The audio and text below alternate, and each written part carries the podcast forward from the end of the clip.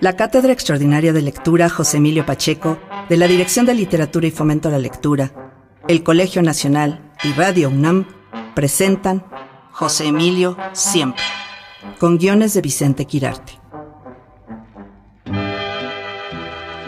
El inventario de todas las cosas. En un siglo donde la palabra libro pretende ser sustituida con el término soporte papel, José Emilio se mantuvo fiel al texto impreso, en una que fue, literalmente, columna de la cultura mexicana, de la cultura desde México. Pocos espacios gozaron, en su aparición en la prensa periódica, del horizonte de expectación de inventario, palabra que, de acuerdo con María Moliner, significa lista de lo encontrado, lista de las cosas valorables. En cualquiera que lo practica, el oficio es motivo de gratitud. Si quien lo firma es el monograma JEP, entonces es digno de nuestro homenaje. José Emilio descubre, pero nos hace creer que está encontrando. Y más aún, que nosotros, con él, somos responsables y partícipes de la iluminación. Quiso y logró ser el cronista en su más original sentido. La conciencia de la tribu, el encargado de mantener viva la llama de la historia. Edmundo Valadez, en un volumen que reúne colaboraciones de su columna Excerpta, escribió la siguiente dedicatoria. A José Emilio Pacheco, que lo hace mejor. ¿Por qué cada inventario es leído, disfrutado y atesorado más allá de la intención pragmática y presente por la cual fue escrito? Difícilmente habrá un lector suyo que no conserve alguno de sus inventarios, donde el autor reinventa el término donde todo cabe. La agudeza de José Emilio, su amor a la verdad, su ida del lugar común, lo obligan en cada una de sus jornadas a dar fe de las cosas como si por primera vez ocurrieran. Para citar una de sus obsesiones más caras, aquellos textos donde habla de temas familiares son como el naufragio del Titanic. Aunque todos conocemos las líneas generales de la historia, siempre queremos que nos la vuelvan a contar.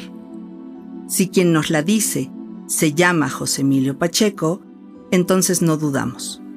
De Nahui Olin a la anatomía de la torta, de las diversas hipótesis sobre el asesinato de Álvaro Obregón, al silencio de Jean Arthur Rimbaud, de la indagación sobre el murciélago a los innumerables y siempre nuevos retratos del mar, José Emilio no propone ni dispone, expone. Sus lectores no tenemos más remedio que aceptar las conclusiones del más dotado de nuestros Sherlock Holmes, que siempre deja atrás a los numerosos Lestrade que firman y cobran en la nómina de nuestra academia. Visionario y erudito, detective y juez, José Emilio tiene una especial habilidad para encontrar misterios donde otros miran soluciones fáciles. El trabajo de José Emilio Pacheco, que convencionalmente llamamos periodístico, tiene en la tradición mexicana una genealogía particular.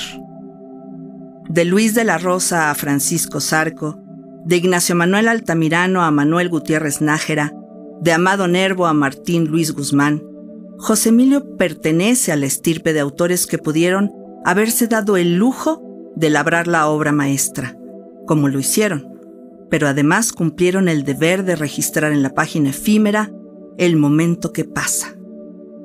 Escritores profesionales trascendieron el qué para insertarse en la herencia más vasta del cómo.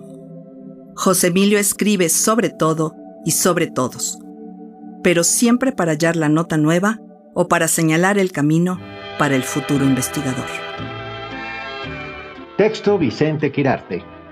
Voces Mariana Morales Guerra y Benito Taibo. Productora Ivonne Gallardo. Controles técnicos Francisco Chamorro. En colaboración con el Colegio Nacional. Dirección de Literatura y Fomento a la Lectura. Coordinación de Difusión Cultural UNAM. Cátedra Extraordinaria de Lectura José Emilio Pacheco. Radio UNAM. Experiencia Sonora.